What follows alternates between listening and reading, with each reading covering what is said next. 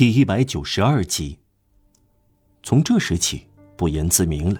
科西家的妖怪、篡位者、暴君，成了妹妹情人的魔鬼，跟塔尔玛学演戏的蹩脚演员，雅法城下的毒贩、老虎、波拿马，这一切都烟消云散了。在他脑子里，让位于一片隐约的闪光。凯撒的大理石像，苍白的幽灵，在高不可及的地方辉映。对他父亲而言，皇帝只是一个受人赞美、甘愿肝脑涂地的敬爱统帅；对玛丽·约斯来说，他更进一步，他是法国人继罗马人之后统治世界的命定设计师，他是旧世界崩溃的惊人策划者。查理大帝、路易十一、亨利四世、黎世留、路易十四，公安委员会的后继者，他无疑有缺点。错误甚至罪恶，就是说他也是人。不过有错误仍然令人敬畏，有缺点仍然光芒四射，有罪恶仍然坚强有力。他是富有天命的人，迫使所有的民族说伟大的民族。他更进一步，他是法兰西的化身，用手里的剑征服欧洲，以投射的光芒照亮世界。玛丽·约瑟在波拿马身上看到耀眼的幽灵，始终挺立在边境上，保卫着未来。他是专制者，但这是古罗马的独裁官，是共和国产生的专制者，概括了一场革命。对他来说，拿破仑成了人，人民，就像凯撒是人，天主一样。他看待拿破仑，如同一切新入教的人那样。他的转变使他入迷，他冲了进去，走得太远。他的天性如此，一旦来到斜坡，他就几乎不可能刹车。他染上了征战的狂热，在他的脑子里把对观念的热情复杂化了。他毫不发觉，他崇拜天才，也夹杂着崇拜武力。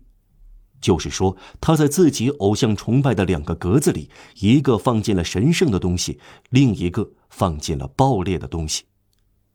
在有些方面，他出了别的错。他接受一切，在走向真理的途中有可能遇到谬误。他有一种来势汹汹的真诚，全盘接受一切。在他踏入的新路上，一面批判旧制度的错误，一面衡量拿破仑的光荣。他忽略了可减轻罪行的情节。无论如何，他迈出了惊人的一步。他看到从前君主制垮台的地方，如今看到法兰西崛起了。他的方向改变了，日落变成了日出。他转过了身。他身上完成了所有这些变革，而他的家庭却没有觉察。在这隐秘的活动中，他剥掉了贵族雅各宾派和保王派的外衣，就完全剥掉了波旁派和极端派的旧皮，成了充分的革命者，彻底的民主派，接近共和派。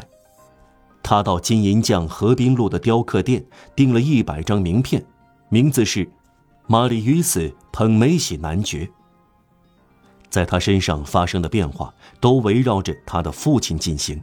这是非常符合逻辑的结果，只不过由于他不认识任何人，又不能把名片散发给任何一个门房，便把名片都揣在兜里。另外一种自然而然的后果是，随着他接近父亲及其身后之名声，接近上校为之战斗了二十五年的事物，他便远离了他的外祖父。上文说过，吉尔诺曼的脾气早就一点都不讨他喜欢。他们之间存在年轻人和轻浮的老人的种种不协调。吉隆特的快乐与维特的忧郁发生了冲突，使之激化。只要政治见解和思想是一致的，就仿佛在一座桥上，玛丽·约瑟和吉尔诺曼相遇。在这座桥坍塌时，就出现了深渊。尤其是玛丽·约瑟想到，正是吉尔诺曼出于愚蠢的原因，无情地把他从上校身边夺走，就这样让父亲失去孩子，孩子失去父亲，便感到难以形容的反抗冲动。由于对父亲的敬爱，玛丽约瑟几乎发展到怨恨老外公。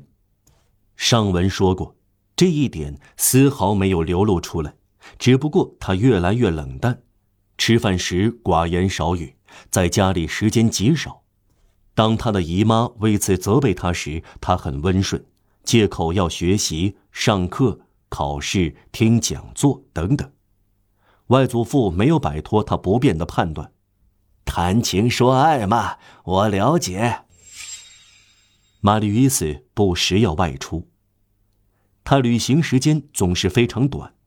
有一次，他到蒙菲美，听从他父亲的遗言，他寻找从前滑铁卢战场那个中士，旅店老板泰纳迪埃。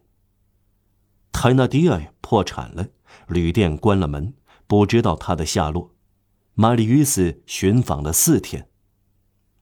他肯定把手边的事儿都撂下了，外祖父说。有人似乎注意到他胸前的衬衫下有样东西，用黑丝带挂在脖子上。